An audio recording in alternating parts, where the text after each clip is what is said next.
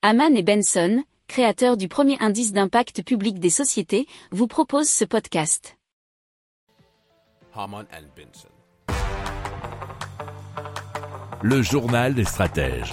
Alors Novas Discovery a développé une intelligence artificielle qui permet de prédire les résultats d'essais cliniques en quelques minutes par opposition à plusieurs années nécessaires pour les essais cliniques traditionnels.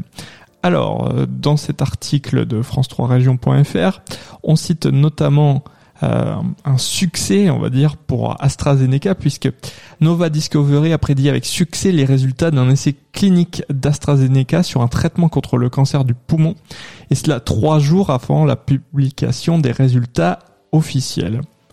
Novas Discovery convertit les connaissances sur le cancer en équation, créant ainsi un modèle informatique de la maladie.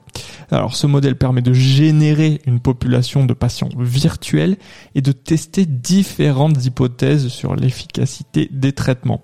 Alors les essais cliniques peuvent être accélérés de manière significative, réduisant ainsi les coûts associés à la recherche de nouveaux traitements. La simulation informatique prend quelques minutes seulement, et ce qui s'oppose aux années nécessaires pour les essais cliniques humains.